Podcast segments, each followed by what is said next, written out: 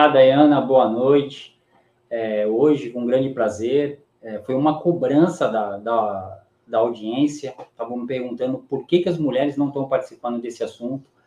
Né? Eu, eu costumo falar assim, não, tem tantas mulheres envolvidas dentro, da, dentro dessa questão do blockchain, vamos colocar assim, mas eu, eu não tive a felicidade de, de, Eu fiz alguns convites, mas por terem agenda tão completa, é, foi, ficou muito complicado. E, cara, eu quero te agradecer muito, a Dayana Udri, pela, por participar e por trazer a gente a, a um tema tão importante provocativo. É, antes da gente propriamente entrar no tema, eu queria que você entendesse que o canal tem, tem um objetivo, a gente quer informar e educar toda a nossa comunidade de, de blockchain, de criptoativos e, e fintechs, e trazer visões amplas, né? Desde, desde o mercado em si, aquele que é consumidor do que a gente está fazendo, de uma maneira em geral, como aqueles que estão regulando para que o mercado possa se adequar de maneira correta. Enfim, então é uma honra e um prazer tê-la tê aqui com, conosco e gostaria que você se apresentasse para a nossa audiência. Claro, Ricardo. Primeiramente, boa noite a todos e a todas que estão aí com a gente, né? Eu que agradeço a, a, o convite, a gentileza do convite de estar aqui hoje é, nesse bate-papo com vocês, né? É, eu basicamente eu me considero uma pessoa muito curiosa, né? Eu sou uma jurista curiosa do mundo tecnológico, então nessa curiosidade de ficar vendo e, e, e estudando essas, essa, esse, eu falo que é um, enfim, é um boom, né? É uma mudança de paradigma social e econômico. Me deparei com Bitcoin lá por 2017, eu acho, por aí. E desde então tomou, eu falo, né, minha especial atenção e carinho, e desde então eu tenho estudado, sempre com olhos jurídicos, né, e, e dentro da minha especialidade, que é mais é tributário também, né? Minhas especializações são todas em direito tributário, especialização, mestrado e agora meu doutoramento. Doutoramento porque lá em, é em Portugal, e lá em Portugal eles falam doutoramento, não doutorado, né? doutoramento em, em, direito tributário também, né? Então é, é isso, eu tô aqui porque eu sou uma grande curiosa e acabei me apaixonando pelo tema de forma aí é, definitiva, digamos assim, porque já passou o tempo da paixão, né? Já estamos aí com alguns anos, então realmente é amor mesmo. É, é, tem, tem, tem aquela questão que, que a gente estava antes, até mesmo da gente entrar ao vivo aqui, que a gente começou a bater um papo. É, é para o lado, para o nosso lado como empreendedor dentro desse segmento, a gente quer sempre colocar muita atração, né? A gente, a gente, a gente quer olhar para um ponto e, e não quer perder o foco e tirar esse foco de vista. E a gente vai literalmente se esbarrar com a questão jurídica. E você tem se especializado muito nessa questão de análise jurídica dentro do blockchain, especificamente tudo que acontece dentro do blockchain. É escritora de um livro, eu gostaria que você falasse um pouquinho sobre o livro, porque nós vamos conversar sobre ele também, e sobre os temas que, que, que, que estão ali. É, mas a pergunta é assim, sobre esse avanço, como é que eu freio um empreendedor que ele está buscando fazer alguma coisa para o mercado, o empreendedor ele precisa entender que ele também não pode correr e acelerar muito. Qual que é a tua opinião? Qual que é o teu ponto de vista é, é como, como, como uma estudiosa jurídica do assunto? Olha, eu acho que a gente está uh, entrando num ambiente que eu falo que é altamente complexo, não tem uma, né, uma resposta de pronto, porque quando a gente pensa no ecossistema que está sendo construído em cima da blockchain, nós estamos falando, na verdade, de uma mudança nas trocas de valores, né? No primeiro momento, valores monetários e, e, e, valores financeiros, digamos assim, né? Agora de uma forma mais ampla, e até tokenização de valores outros que não são nem financeiros e nem monetários propriamente ditos. Então, nós estamos falando de um, um universo muito grande e que, é, na minha opinião, não tem como mais voltar atrás, porque faz sentido a gente começar a pensar numa sociedade altamente digitalizada, ela ter trocas de valores também digitalizadas, por, por intermédio de do arcabouço, digamos, tecnológico digital, que, poss que possibilita essa troca de valores de forma é, inteiramente, como eu disse, né, digital e global, né? Então faz sentido dentro de um movimento maior, digamos assim. Então, para uhum. mim, não tem como a gente falar, não, tem que refrear, não vai. É, é, é algo que já está acontecendo e a tendência, penso eu, é que cada vez mais isso vai se desenvolver. Só que, obviamente, da mesma forma que o mercado, digamos assim, tradicional, é, ele pode ofertar alguns riscos às pessoas, às comunidades, digamos assim, de pessoas. É, por exemplo, no, no, mercado financeiro, a gente pode pensar é, no perigo de a, alguns empreendimentos estarem captando valores públicos de investidores que não têm, digamos assim, uma qualificação e um conhecimento, ou seja, o problema daquela assimetria informacional na, na, terminologia técnica, mas que não tenha acesso a todas as informações. Por isso, nós temos órgãos, né, no caso a CVM, que estabelece algumas condicionantes para tentar é, é, trabalhar ou minimizar essa falha de mercado, dessa assimetria informacional, essa ausência de informações é, para o grande consumidor, né, para o grande público, que quem detém é o, a empresa, eventualmente, que quer fazer essa captação pública.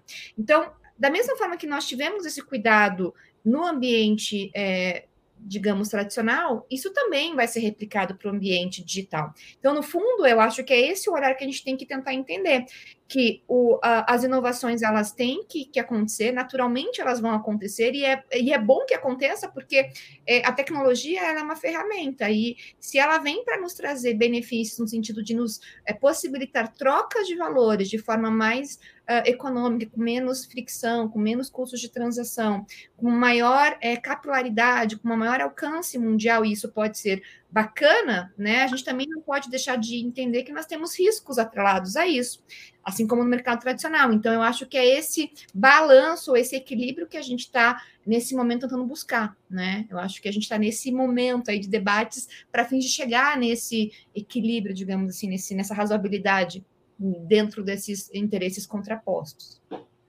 É, tem, uma palavra que você usou bastante, que acabou sendo o nome do próprio canal, do Van que se chama Trocando Valor. Justamente porque é dessa forma que a gente entende o trabalho que a gente está buscando fazer da melhor maneira. E, e colocando aí um, um, um asterisco sobre, sobre esse assunto, de fazer da melhor maneira, é um assunto que nas outras lives eu também procurei tratar, que é sobre essa parte de regulamentação, porque o assunto ele, é, ele é preocupante. A gente está querendo desenvolver uma comunidade pujante no Brasil, com mais empresas é, é, entrando do segmento de criptoativos, e a gente tem uma preocupação muito grande, porque coisas muito erradas vêm acontecendo, elas vão continuar acontecendo todos os dias, e para o nosso mercado isso não é bom no sentido, é bom no ponto de conhecer, mas acaba tirando um pouco do do, do, do que como, como isso de fato poderia ser. Nesse ponto, eu comento com alguns empreendedores também da área que eu falo assim, olha, é, é um assunto muito importante, a gente tem a gente tem que, tem que observar o que está acontecendo dentro do mercado e a gente tem que ajudar os reguladores para eles entenderem o que é esse mercado e como deixar ele ainda melhor, porque os grandes beneficiados, os beneficiados disso serão os empreendedores que estão construindo seus negócios em cima da, do blockchain, quanto aqueles que vão, quanto os nossos clientes, que vão se beneficiar de toda uma infra extremamente segura e confiável, é, mas sob um, uma perspectiva legal. E aí eu queria pegar esse ponto, Daiane. O que, que hoje a gente tem? Qual, qual, qual regulamentação específica hoje, por exemplo, que você tem visto que de fato tem essa, tem essa, tem essa visão de ajudar o mercado e ajudar o, o mercado, eu falo, o, o investidor e o, e o empreendedor. O que, que, que você está observando? Tanto CVM, Banco Central, é, qualquer outro órgão que, que, que esteja envolvido. O que, você, que você poderia comentar sobre, sobre isso? Tá. Então, tá, olhando o cenário Brasil, né? É, Brasil. Infelizmente, a gente não tem uma regulamentação específica para o setor, a gente não tem, tá? tá? O que nós temos é manifestações aqui a colar, seja em, em, é, né, em circulares, seja é, em, enfim, em, em, em provocações eventualmente de alguns projetos, mas uma regulamentação específica nós não temos. O que falar assim, o único diploma legal, do ponto de vista amplo, legal no sentido amplo, nós temos apenas a instrução normativa da Receita Federal, né, a IN 1888, que uhum. foca na questão de é, tributação, e ao contrário do que já ouvi falar por aí, que ela estaria criando uma forma de tributação, não. Na verdade, o que, que acontece é que é, a IN 1888, ela simplesmente é, um passo anterior. A Receita Federal ela olhou, digamos assim, para as principais operações, né, com criptos até a época, ou digamos, a questão de compra e venda de criptos, né? E de, diante uhum.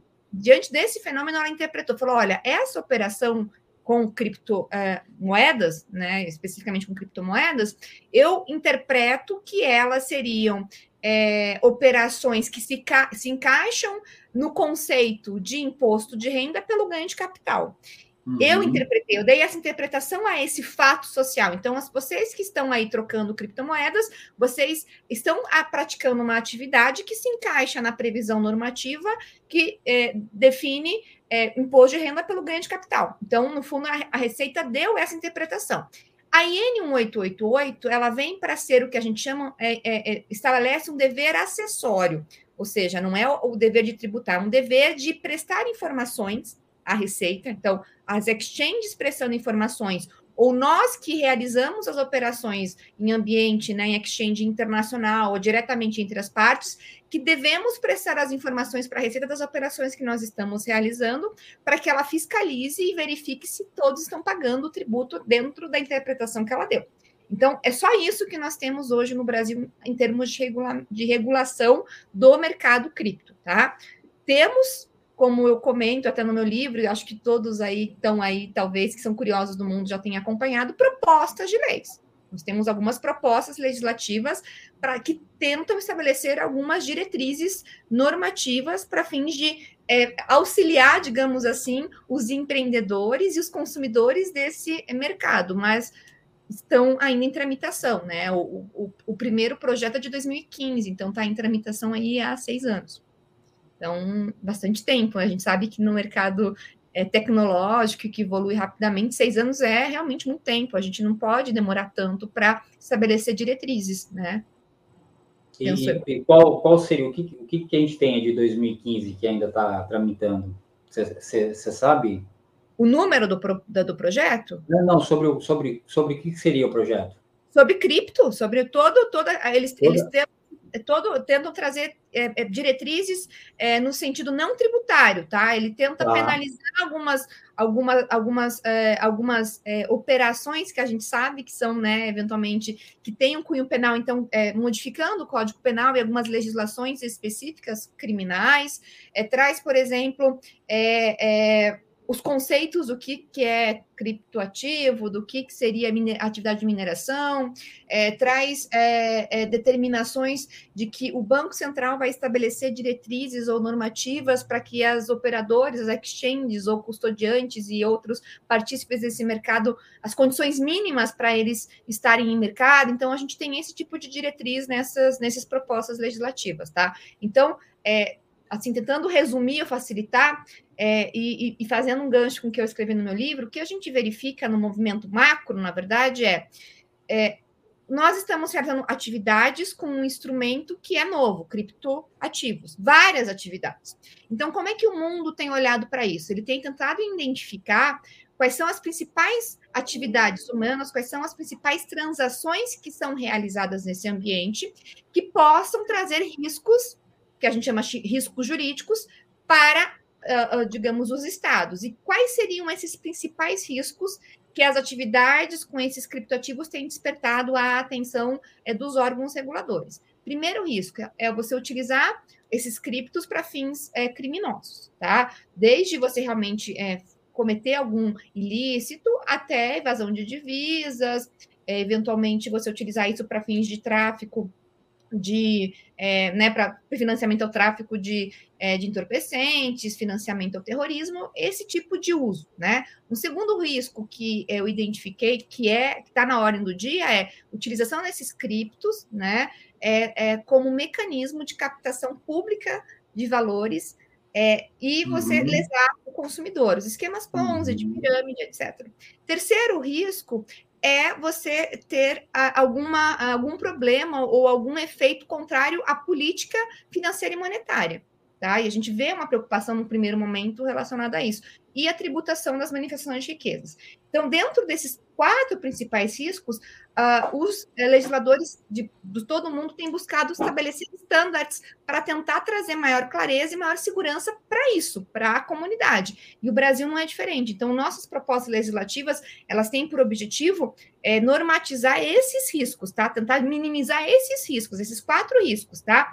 É, apenas tributação, que não é muito tratado, e nem política monetária né, e financeira, que é deixada para o Bacen. Mas os outros dois, que é a utilização do cripto para fins criminosos, e você tentar estabelecer é, normas que tragam maior segurança para os operadores do mercado, para que a gente não veja tantas questões aí de, de, de golpes ou de utilização é, da fé de quem não tem, enfim, uma experiência, seja realmente lesada. Então, é essa a, o olhar, assim, digamos assim, macro dessas propostas legislativas, tá, Ricardo? Tá, sobre, sobre o ponto de vista do empreendedor, que ele olha para é, o que você acabou de falar e ele entende que muitas coisas ainda estão sendo discutidas e construídas dentro desse segmento, mas aquele que está pensando que, em agir corretamente dentro do mercado, é, que tipo de, de sugestão que você daria para ele falar assim, bom, isso aqui não existe ainda, está sendo, tá sendo discutido, mas, poxa, não seria legal talvez você se estabelecer dentro do que a gente já tem para dentro do mercado e não existe, não é que, vamos falar, você está cometendo alguma, alguma, alguma infração, entre aspas, vamos colocar, porque não existe uma regulação ali bem definida, mas, mas é, o que você falaria para o empreendedor que está nesse segmento de criptoativos, que ainda estão em discussão, e o que, que, ele, o que, que ele faria dentro do negócio dele, que tipos de cuidados que de fato ele deveria ter? Olha, dia zero começou a operar, faça isso. Uhum. Claro, olha, uma ótima pergunta, porque eu acho que você tocou num ponto que eu acho que é bem importante deixar bem claro. O fato de não ter uma legislação específica não significa que não tenham que ser observadas regras jurídicas, tá? Uma coisa é uma uhum. coisa, outra coisa é outra coisa. A normatização específica, ela vem para trazer mais clareza pra, de orientação para a gente, mas no dia a dia o que tem que ser feito? Infelizmente, ou felizmente, né, dependendo do ângulo, do ponto de vista, é uma assessoria jurídica é importante nesse caso. Por que, que é importante? Porque é, nós vamos estar falando, tentando entender o negócio, o modelo de negócio, né? Uhum. Para quê? Para poder, dentro do modelo de negócio, por né, é, de é, até de inferências lógicas, digamos assim, mimetizo, né, mimetizando a operação com uh, com uh, operações parecidas que já existem hoje é, sendo realizadas no mercado tradicional. Exemplo, simples, uma operação bem simples aqui. É, teve aquele boom dos ICOs, ou CRCTOs, e hoje temos outros, né, é, é, ofertas iniciais aí de várias, várias siglas, né, mas eu vou colocar um exemplo antigo só para entender o que eu estou falando de forma bem clara mesmo, bem ah. simples.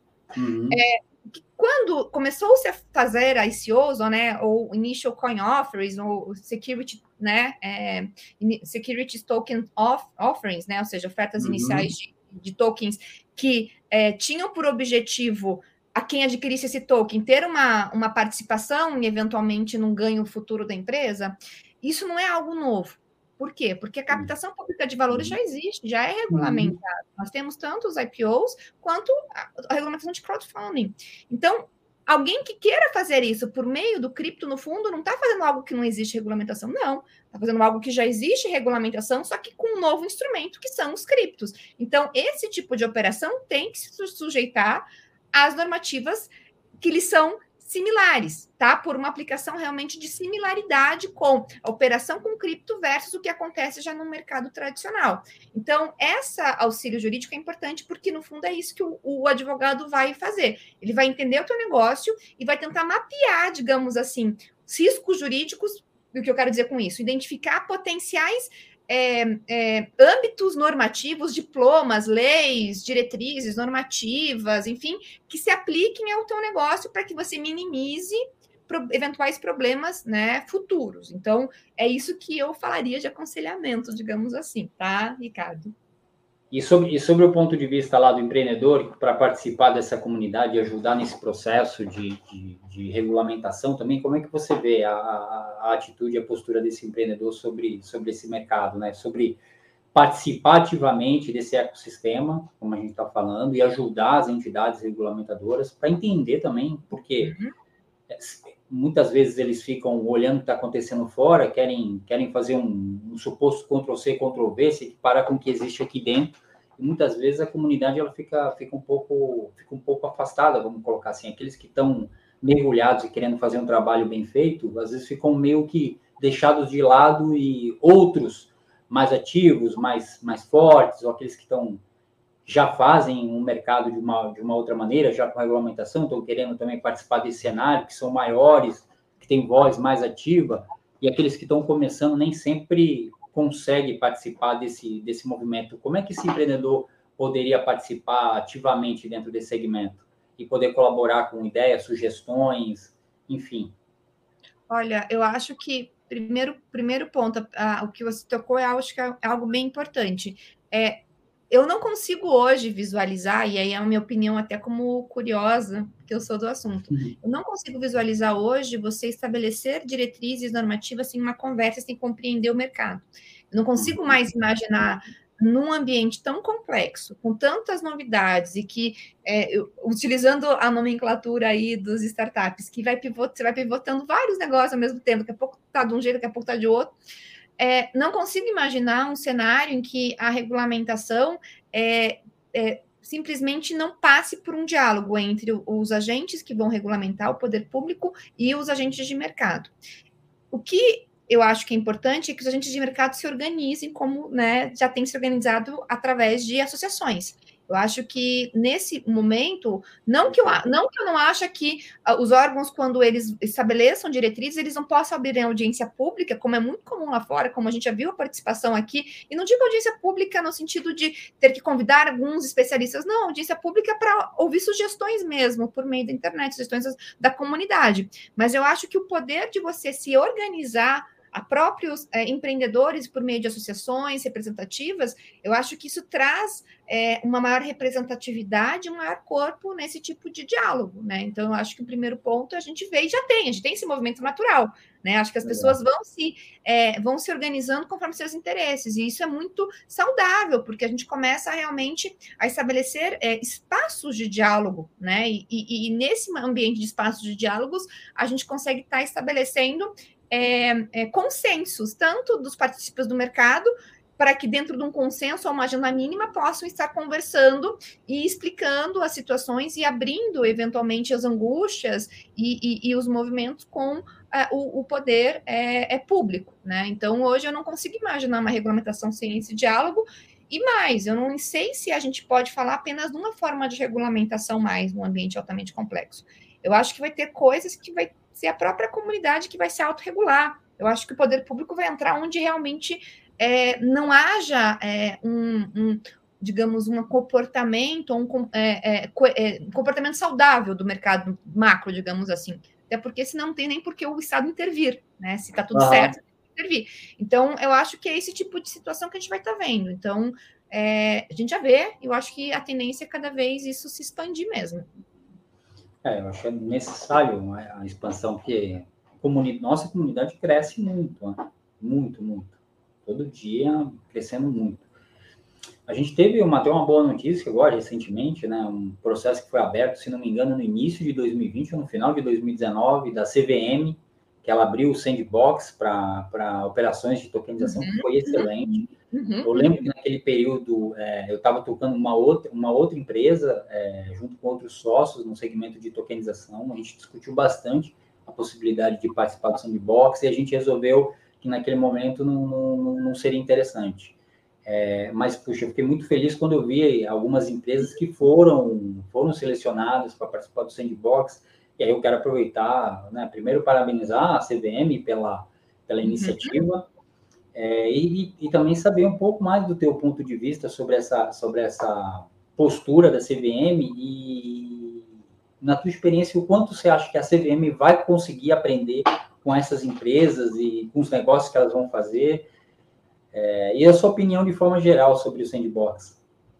Olha, eu, na verdade, acho que esse é um mecanismo é, excelente para ter esse uhum. tipo de uhum. diálogo, de diálogo, de você compreender de fato o que está acontecendo e ver potencialidades desse, dessa tecnologia para outros usos, né? Uhum. Porque no, o desconhecimento é que às vezes gera é, um certo um estranhamento. Então, a partir do momento que você conhece e começa a perceber as potencialidades e, e os benefícios, eu acho isso fantástico. Eu, na verdade, é, inclusive, a gente participa de alguns grupos de debate que tem representantes da CVM, do Bacen, e a gente fica muito feliz de ver essa postura né, dos órgãos reguladores, de fato, é, estando, estando assim, uma postura mais aberta a compreender tudo isso, uhum. porque é, eu acho que a ideia de atrelar é, o mundo dos criptos a cometimento de crimes, isso já passou, já é, né, já tá velho, já é o school mesmo, né? Ou na, no jargão dos mais jovens já ficou cringe, né? Já é cringe isso daí. Então, é, eu, eu, assim, eu vejo com bons olhos, eu acho que é esse o caminho mesmo, de, de fato, a gente abrir oportunidade para o pro, pro novo, né? Ter um ambiente seguro de experimentação mesmo, e para que o órgão entenda melhor isso e é, ele possa colher os frutos disso, até para é, é, lapidar, melhorar as regulamentações que vão ser feitas e mudar, eventualmente, regulamentação que impeça é, outros empreendimentos sérios e que busquem realmente trazer benefícios, porque, no fundo, é, a, a, função do órgão regulador é trazer benefícios para a sociedade brasileira. Eu acho que isso é, a gente não pode deixar de, de ter em conta, porque a administração pública de uma forma ampla, os órgãos reguladores, eles estão aqui para é, defender o interesse público, ou seja, defender, ter diretrizes para que as pessoas que estão realizando o negócio no ambiente financeiro ou de captação de valores né, no, né, no, no mercado financeiro de uma forma ampla, é, não acabe lesionando as pessoas, né? Esse é o interesse público que está por detrás. Então, se as coisas estão mudando, precisa entender e ver se isso é útil ou não para o interesse público. Então, eu acho que esse ambiente de diálogo é super salutar e importante e tem que ser incentivado e aplaudido mesmo, Ricardo. Eu faço coro a você, tem que aplaudir mesmo. Cleo, a gente está com a participação aqui da audiência do Dr. Roberto Rosenblum, foi o primeiro que participou da nossa uhum. live aqui. Do ah, sou fã dele. Incrível, muito ativo dentro desse segmento. É, e ele, ele, fez, ele fez uma, uma um, não é bem um questionamento aqui, mas é uma, uma, uma, posição mesmo. O Sandbox mostrou que a CVM está muito refratária né, ao ecossistema cripto. Apenas três empresas passaram. E ele é muito provogador, porque é um, é um cara mergulhado. Não, né? eu, eu, acho então, que. Eu, eu, acho pertinente. O que, que, que, você, que, que você diria para o doutor Roberto aqui? Não, eu acho que, que a questão é: a gente avançou de alguma forma, né? Ainda que pode ter opinião de que foram poucos, deveriam ser mais, mas o fato é que, de alguma forma, a gente avançou. Às vezes, talvez não avançou 10 casinhas, mas que avançamos uma, já é um caminho no avanço.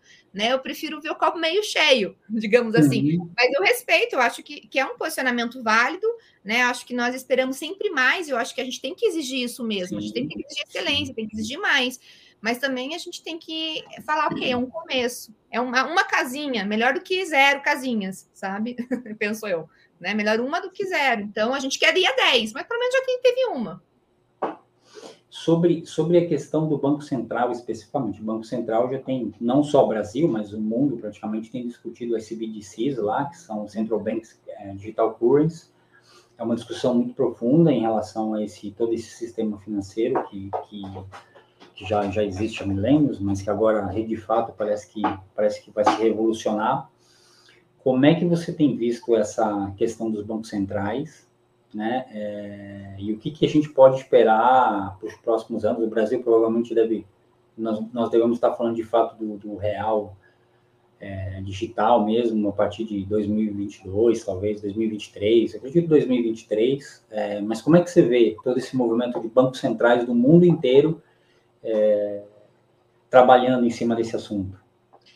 É um assunto bem polêmico, vários pontos de vista aqui, para o começo. Porque a gente, tirando de um lado a fofoca do porquê que foi tão rápido, porquê que a gente viu esse boom em poucos anos, assim, depois de debate, é. deixa eu começar essa questão de bastidores ou de opiniões de lado, olhando de fato é, a proposta que está na mesa dos bancos centrais, é, tem preocupações, né? Tanto uhum. da questão da cidade, se os agentes vão ter acesso a tudo que eu estou gastando, é uma preocupação, e eu acho que é algo que tem que ser levado em consideração, porque uhum. o direito, né, o nosso, a soberania dos nossos dados é algo que está muito aí, é, né, reconhecidamente como direito fundamental nosso, então acho que tem que estar tá realmente nos debates, mas, assim, do ponto de vista de é, utilitário, digamos assim, é, uhum. A gente vê que a implementação desses mecanismos eles podem ser muito úteis para muitas políticas, né? Até para fins de facilitar a troca monetária para pessoas que não são bancarizadas, por exemplo, você aumentar o acesso. Só que, obviamente, nós temos o gap do acesso digital. Então, uma vez que a gente consiga ter mais pessoas com celulares, tendo um acesso digital, isso pode facilitar muito a troca de valores entre pessoas que não, ainda que tenham acesso a celular, não tenham acesso é, a instituições financeiras lato sensu. Então, eu acho que é um ponto positivo. Uma outra questão é a confiança. Exato. Nós estamos, para fim de a gente poder crescer esse ecossistema, a gente está baseado em pessoas que acreditam nesses empreendimentos, acreditam na propostas e acreditam na tecnologia. Mas isso é, é o que percentual da humanidade Brasil? Pouquíssimas pessoas acreditam de fato nisso. Então, se a gente uhum. começar a pensar é, num ambiente ou numa promessa que tende a ser algo de troca de valores para a grande massa, nós temos que entender que a grande massa tem que confiar nessa tecnologia. E você ter uma moeda oficial que pode estar sendo utilizada para fins de você é, é, é lavrar os, os, smart contracts, ou seja, não que sejam contratos do ponto de vista legais, podem ou não podem ser, mas não vou entrar nesse debate aqui, mas que possam subsidiar todas as transações que aconteçam no ecossistema, no ambiente de blockchain, isso pode auxiliar muito a confiança e a adesão a tecnologia, digamos assim. Então, eu acho que a gente também não pode deixar de entender que às vezes isso pode ser muito útil, até para né, você realmente massificar e, e, realmente difundir e facilitar a confiança e o acesso a isso. Porque aí você vai estar transacionando não mais com criptos que foi emitido não sei lá por quem, ou por uma instituição privada, enfim, mas Sim. você começa a realmente ter um, um, uma manifestação monetária, uma unidade monetária, né, uma representação monetária é, lastreada na confiança do ente que já tem a nossa confiança, já é algo que é, né, do nosso inconsciente coletivo, já está no nosso DNA, digamos assim, que é tantos anos, né, que temos instituição Estado. Então, é, por esse ponto, eu acho que pode ser positivo, sabe, por esse ângulo, sabe, Ricardo? Tá, tem, tem uma, uma preocupação que é, também eu ouço bastante de muitas pessoas, que é sobre o aspecto de mais digital né, estamos, estamos ficando, né? Eu tenho, tenho as meninas, as minhas filhas em casa aqui que ficam, vira e mexe nos jogos que nem eu faço ideia praticamente o que são e o que fazem, né? Então, do Roblox, enfim, uma série de outras. A gente sabe que o quanto que o, o, o sistema é, é financeiro vai e se aproveita desse, desse todo esse mecanismo, porque ele faz parte, ele está dentro do, do mercado, e, mas existe uma preocupação assim, bastante séria sobre a questão das, das moedas dos CBDCs, que é em relação a, a, ao monitoramento dos usuários, dos indivíduos que estão fazendo, operando e fazendo as transações. Há uma preocupação muito séria, porque justamente sobre o aspecto do que eles fazem é uma coisa, mas sobre o aspecto de direcionar o que ele pode é, ou não fazer, é, um, é, um, é, um, é uma etapa complicada, ela, ela, ela cria uma, uma tensão muito séria para quem está, sabe? A gente tem discussões, algumas pessoas comentando da China, da China, por uhum. exemplo, pode forçar o, o chinês a, a, consumir mais ou a, ou a desacelerar o consumo, enfim.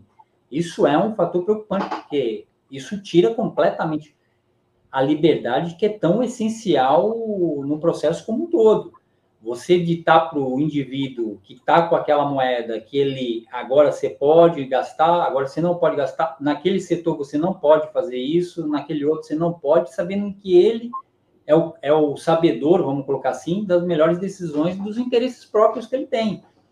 E aí existe uma preocupação séria. Eu vejo, eu vejo algumas pessoas comentando bastante sobre esse assunto. Vão controlar de fato o consumo das pessoas, porque se eu tenho uma moeda né, que está que tá completamente digital, e eu sei como é que está a situação econômica do país, essa situação econômica global, o que, que eu faço com isso? Como é que eu seguro, como é que eu acelero, como é que eu desacelero, como é que... Tem uma interferência grande, é uma preocupação muito séria sobre esse aspecto, eu não sei se, se você já ouviu esse tipo de assunto, mas eu, eu acredito que você tem uma, alguma opinião sobre essa intromissão que possa, de fato, existir no, no consumo dos indivíduos. Olha, Ricardo, eu confesso que eu já tinha ouvido a questão do, do da preocupação com a vigilância, né? De você exatamente saber, ah, poder rastrear, né? Você poder rastrear o que a pessoa tem, o que a pessoa não tem. Agora, a ponto de fazer, é, digamos assim, a medidas de, de contenção de gastos, de impedimento de, de, transação, eu não tinha ouvido falar uhum. ainda, né? É, eu acho que a gente está entrando num, num terreno é, que, que, que, no fundo, passa por um debate prévio, porque a tecnologia é um instrumento, né? E, e, e, e, aí é qual vai ser a finalidade, porque ela vai ser utilizada, né? E, e aí eu, eu pergunto: será que nós temos maturidade institucional suficiente para que esse tipo de coisa aconteça ou não aconteça? Primeiro ponto, não sei. Aí é uma pergunta que está muito além do, do, meu, do meu conhecimento ou da minha ingerência. Então, eu acho que é tá. algo que dá para ser colocado na mesa essas preocupações, mas assim, eu acho que a gente tem que tentar pensar é, qual é o nosso contexto, qual é a nossa maturidade institucional, de fato, é, o que diferencia é, a gente ter uma emissão digital, inteira, não inteiramente ou parcialmente digital, versus o que a gente já tem hoje de emissão e de controle das políticas, tanto é, de valores que são é, fisicamente emitidos versus os valores que são é, digamos, estão né, sendo gerenciados pelos, pelos intermediários, que também têm um controle, o que, que, mudaria ou não, e aí eu te falo que não é a minha área de expertise, mas são pontos que vão estar na ordem do dia, eu acho que nós, como cidadãos interessados, temos que estar, de fato, é, atentos a esse debate para evitar esse tipo de situação, né? É, então, assim, não posso falar, nossa, isso seria impossível. Não, porque no fundo se a gente tem um, um, um, instrumento tecnológico que permita fazer isso, e tiver alguém lá que tenha o botãozinho na mão e possa fazer, pode, pode fazer, mas como a gente vai estabelecer, digamos, uma governança, tanto política, quanto governança no sistema, quanto de checks and balances, como a gente tem hoje na democracia brasileira, para fingir não termos um único poder, tendo todo o poder, a gente divide esse poder entre três, né, três três é, é, poderes, três instituições diferentes para fim de balancear isso. A gente vai ter que pensar, talvez, em situações nesse sentido, mas isso é um, é um, é um debate aí de governança, de poder, de, uhum. de como a gente vai, vai tentar é, trazer contrapesos a eventuais poderes, que, que é, um, é um debate bem interessante, bem profundo aí, né? Que, que eu acho que a nossa sociedade vai passar, sim, para ter algo nesse sentido, Ricardo. A gente tem, uma, tem uma, um processo evolutivo muito forte para acontecer sobre, esse, sobre essa ótica. Né? A gente tem, uma, de fato, uma, trans, uma transformação sobre a maior invenção que o ser humano fez, que foi o dinheiro. Para mim, não tem nenhuma outra, maior que seja essa. Capacidade, né? o que está por trás do, do dinheiro. E a gente está, de fato, num processo justamente de transformação é, desse modelo e o que, que, o que vai ser bastante interessante, porque muitos negócios vão se renovar e vão se transformar dentro, dentro desse cenário, porque se abrem novas possibilidades. E o mundo, de fato, ele nunca regrediu, né? ele sempre evoluiu, justamente por causa dos empreendedores que constroem em cima da camada anterior a nova, e assim sucessivamente. Eu acho que é, a gente vai se beneficiar, tanto eu do meu lado como né? consumidor né? e participante é. ativo, né, consumindo e empreendendo dentro do segmento, como todo, toda a cadeia em volta que vai fazer esse sistema todo funcionar. Né? A gente acredita que vão funcionar cada vez melhor, que essa é, que essa é a nossa visão, sem dúvida nenhuma.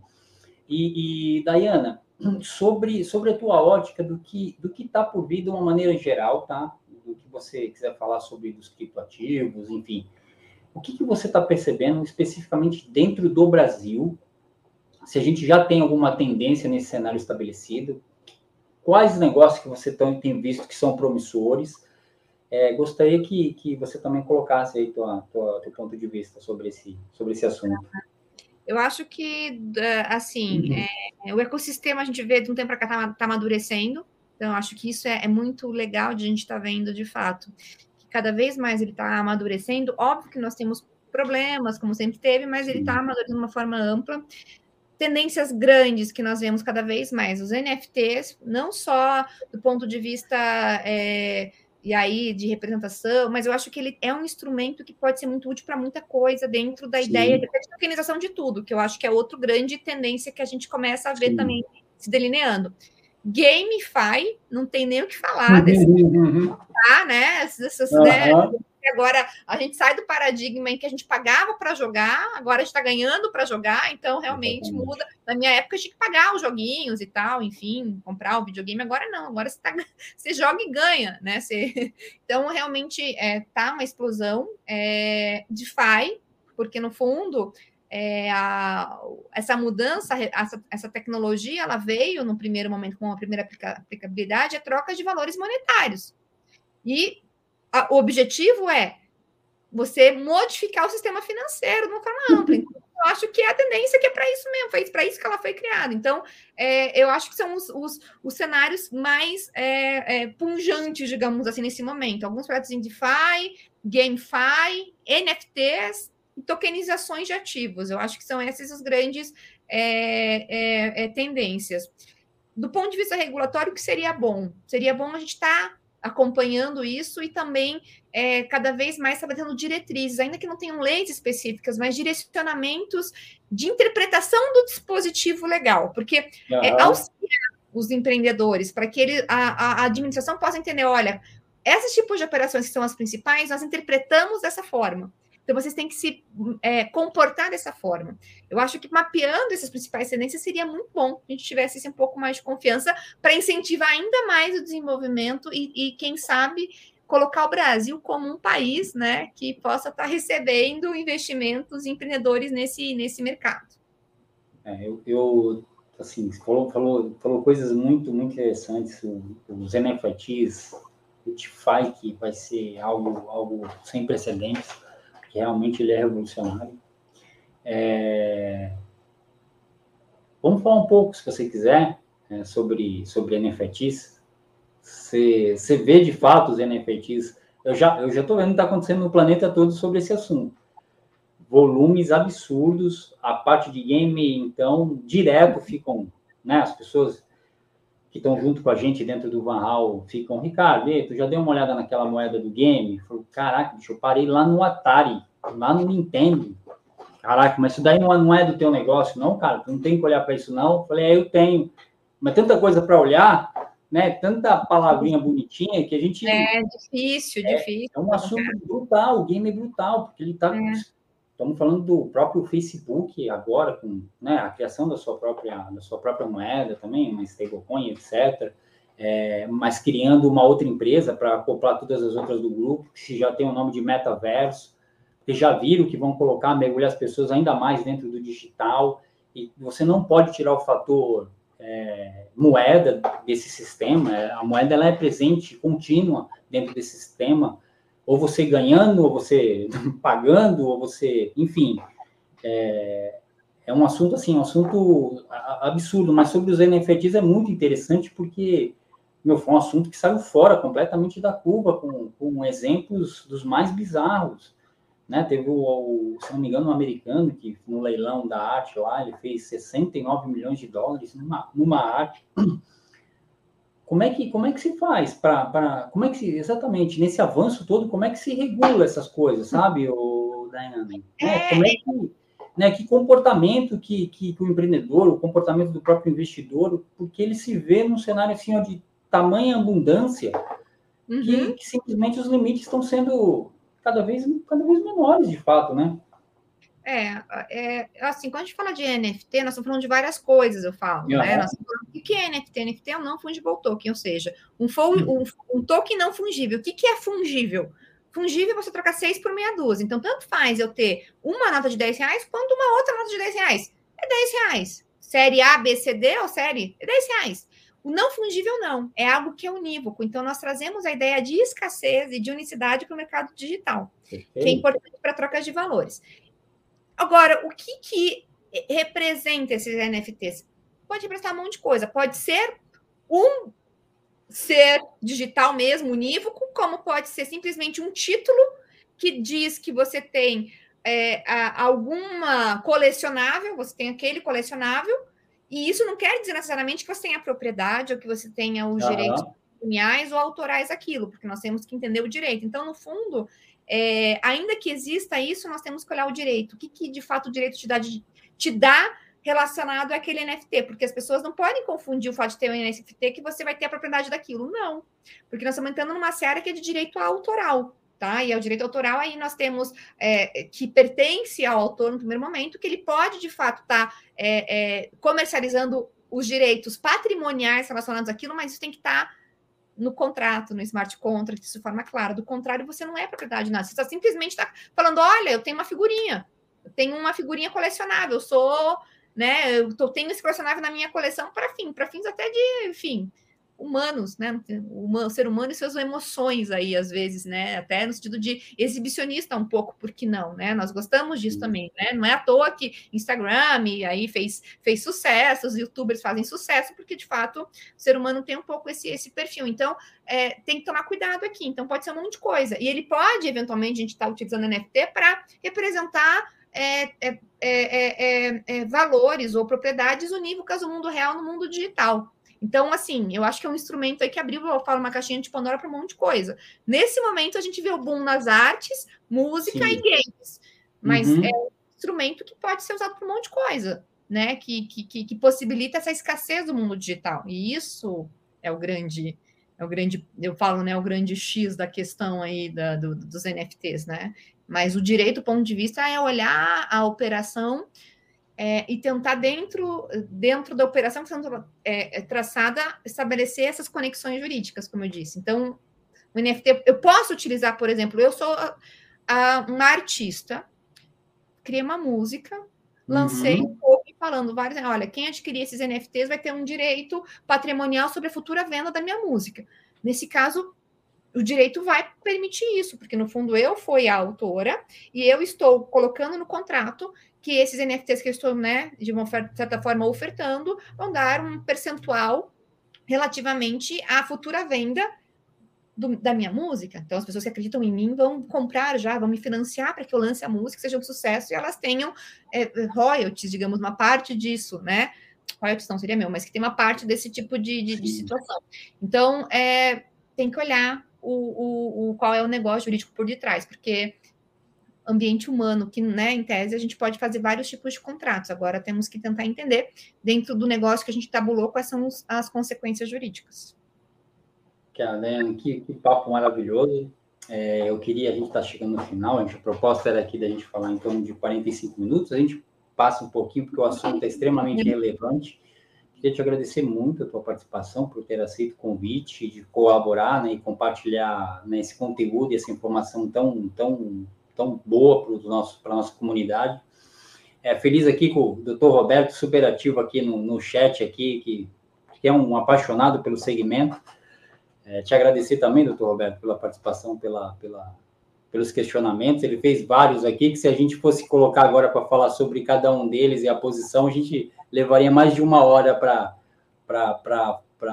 encerrar a live. Daniela, eu gostaria que você fizesse aí tuas, tuas considerações finais, vamos chamar assim, e te agradecer. Muito obrigado, Dayana. Muito obrigado realmente pela tua participação. Eu que agradeço, Ricardo. Foi, foi um prazer. Na verdade, enfim, eu acho que a gente está num ambiente de debates mesmo e de discussão, e é isso que é, que é rico, né? São várias opiniões, vários posicionamentos, e eu acho que é, é dessa, dessa, dessa, dessa conversa, desse intercâmbio que as coisas realmente evoluem. Então, eu queria agradecer e já me pôr à disposição para a gente estar tá sempre conversando, sempre aí, é, enfim, é, né, aberto mesmo a, a, debates, assim, eu sou facilmente encontrável, né? Esse sobrenome não é muito comum, então rapidamente me encontram por aí. Daiane, obrigado em estar encerrando a, a, live, mas foi um ótimo papo, fiquei muito feliz, prazer te conhecer também. e que precisar independente, estamos aí, tá bom? Obrigado, Daiane. Boa noite. Boa noite.